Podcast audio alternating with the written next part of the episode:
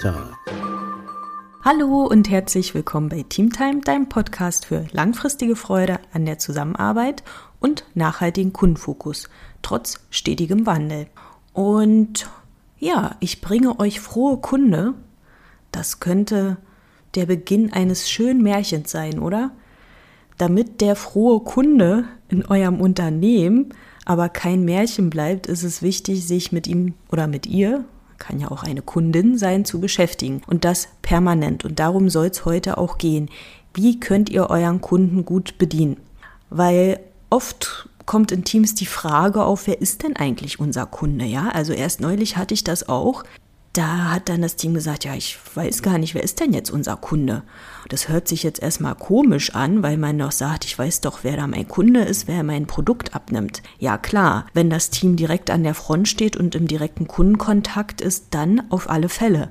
Aber oft kommt es ja vor, dass die Teams im Hintergrund agieren und so mit ihren Aufgaben beschäftigt sind, dass sie ja den Endkunden vergessen oder gar nicht wirklich definieren können, wer gibt mir denn meine Anforderungen. Und da ist es ganz wichtig hinzuschauen und zu gucken, Wer ist denn unser Anforderer pro Aufgabe? Ist es eigentlich sinnvoll, was wir da an Anforderungen reinbekommen, in Bezug auf den Endkunden auch? Und das immer wieder zu fragen bei jeder Aufgabe optimalerweise, ja? So versunken ich auch in den Alltagsaufgaben sein kann, so versunken ich auch mit den äh, Anforderungen sein kann. Ich muss den Endkunden immer wieder in Blick behalten, ansonsten geht die Endkundenbrille verloren und wird vielleicht auch gar nicht aufgesetzt. Das wäre tragisch. Also sich immer wieder klar zu machen, wer ist denn mein Kunde, meine Kundin und wie kann ich ihn gut bedienen, das ist wichtig. Und darum soll es auch heute gehen. Wie bekommt ihr eine gute Kundenorientierung hin?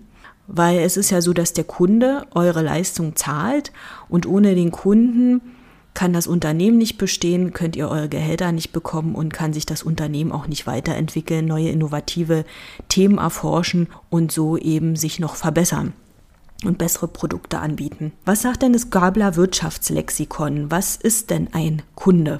Der Kunde ist ein tatsächlicher oder potenzieller Nachfrager auf Märkten.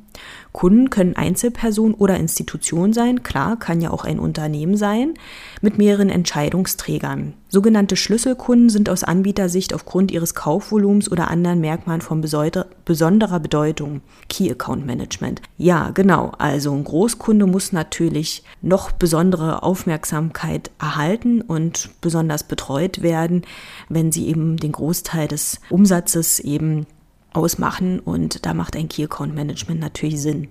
Und der Kunde ist eben der wichtigste Akteur, weil er eben ja, das Unternehmen sicherstellt, sage ich mal. Interessant fand ich dann auch noch, dass das Wort Kunde vom althochdeutschen Kundo abstammt, was so viel heißt wie einheimischer, bekannter, kundiger. Also macht euch mit eurem Kunden vertraut, damit er auch ein Bekannter wird. Und da bedeutet das schon mal nachzufragen, wie sieht deine Lage überhaupt aus? Was magst du, was magst du nicht? Und da möchte ich mal gerne den Vergleich zu einem Restaurant heranziehen, ja? Also wenn ich als Kunde das Restaurant betrete, dann möchte ich einen schönen Platz haben mit einem tollen Ausblick, ja? Bestenfalls, wenn ich sage, ich möchte mehr Blick haben, dass ich äh, draußen sitzen kann oder wenn ich sage, ich bin eine kleine Frostbeule oder wie auch immer, ich möchte gerne drinnen sitzen, dass ich auch den entsprechenden Platz erhalte, dass mich der Kellner eben auch entsprechend berät und mir auch Tipps gibt, ja, und mir ein passendes Essen anbietet, wenn ich sage, ich bin Vegetarier, dass er mir da nicht irgendwie, ja, ein Steak anbietet oder so.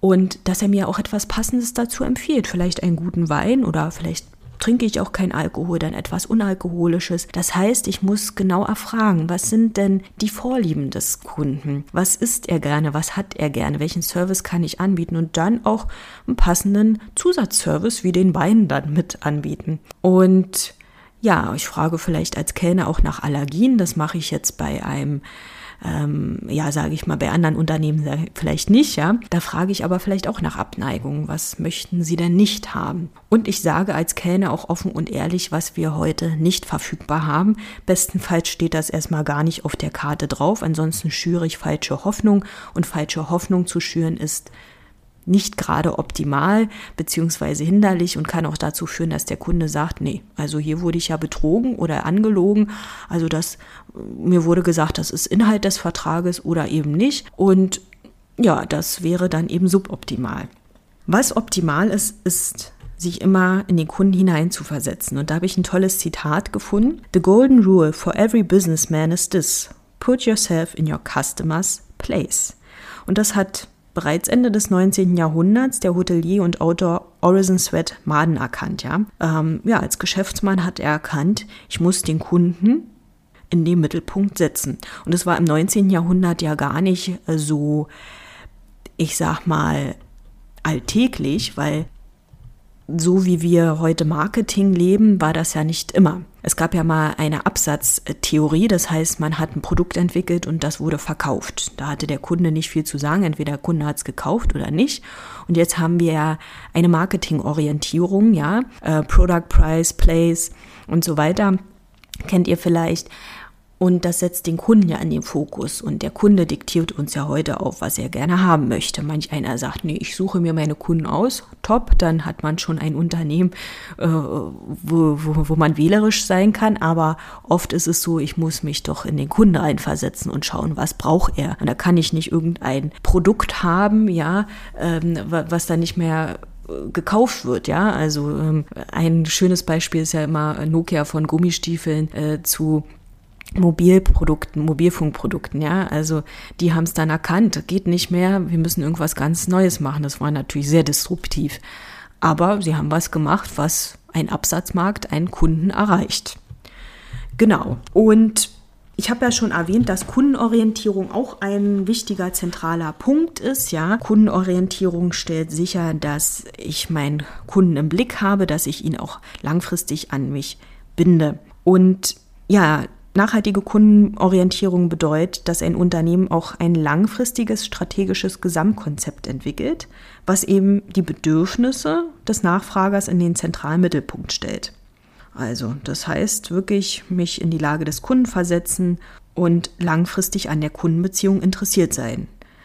Und da spielen Führungskräfte eine wesentliche Vorbildfunktion, weil ich muss als Führungskraft dann auch immer deutlich machen, der Kunde ist hier der König und wir haben diese und jene Vision, die eben darauf einzahlt, dass der Kunde dieses und jenes bekommt, sodass der Mitarbeiter auch mitbekommt, ja, stimmt, wir sind kundenorientiert und ähm, entwickelt dann eben auch ein kundenorientiertes Verständnis und handelt eben entsprechend ja, qualifiziert. Das heißt, was brauchen wir für gute Kundenorientierung?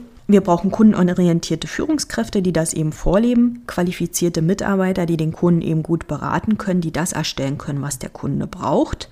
Und zwar das, was er als Bedürfnis mitgeteilt hat. Und da zählen auch technische Dinge hinein und auch die Organisationsform, Ablauf, Aufbauorganisation des Unternehmens muss entsprechend so organisiert sein, dass alles darauf ausgerichtet ist, dass verschiedene Rädchen ineinander greifen, ja, äh, sei es der Kundendienst, der direkt im Austausch ist mit dem Kunden, sei es äh, das Team, das ein Produkt entwickelt und so weiter, ja, Marketingabteilung. Und das führt dann dazu, dass der Kunde zufrieden ist, weil er merkt, alles klar, ich werde gut informiert, ich bekomme Newsletter, die mich interessieren, ich werde kontaktiert und bekomme passende Angebote, beziehungsweise ich habe die Möglichkeit, mich an das Unternehmen zu wenden, wenn ich etwas brauche. Und der Kunde ist zufrieden, sagt, hier werde ich verstanden, hier bleibe ich.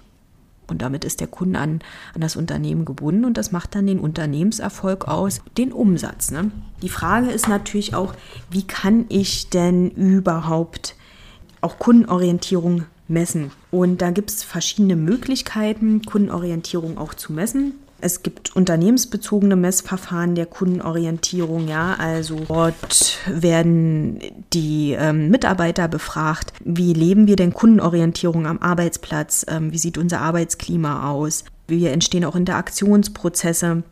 Ja, das wird dann eben gemessen und vom Controlling ausgewertet und die verwendeten Erkenntnisse können dann eben für Steuerungssysteme und fürs Qualitätsmanagement auch eine besondere Rolle spielen. Besser ist es natürlich ähm, nicht nur die Mitarbeiter zu befragen, wie denkst du denn, wie leben wir Kundenorientierung, sondern auch den Kunden zu befragen Und ähm, da kennt man ja die klassische Befragung, ne? wie zufrieden bist du von einer Skala, auf einer Skala von 1 bis 10. Oder man kann auch die Inzidenz messen, das heißt äh, das Beschwerdemanagement auswerten, wie viele Beschwerden sind hereingekommen, welche Rückmeldung kam auch, muss ja auch keine Beschwerde sein, kann ja auch ein Lob sein, ja, auch das auszuwerten, was kam hier an Dingen rein. Das heißt, ich erhebe Daten, Big Data Management, ja, also äh, wenn ich sehr viele Kunden habe, habe ich viele Daten, dann muss ich sicherstellen, dass das gut ausgewertet werden kann, sodass das Controlling auch damit etwas anfangen kann, dass ich es eben auch für die Steuerung wieder verwenden kann. Und wenn ich dann eben qualifizierte Daten habe, dann kann ich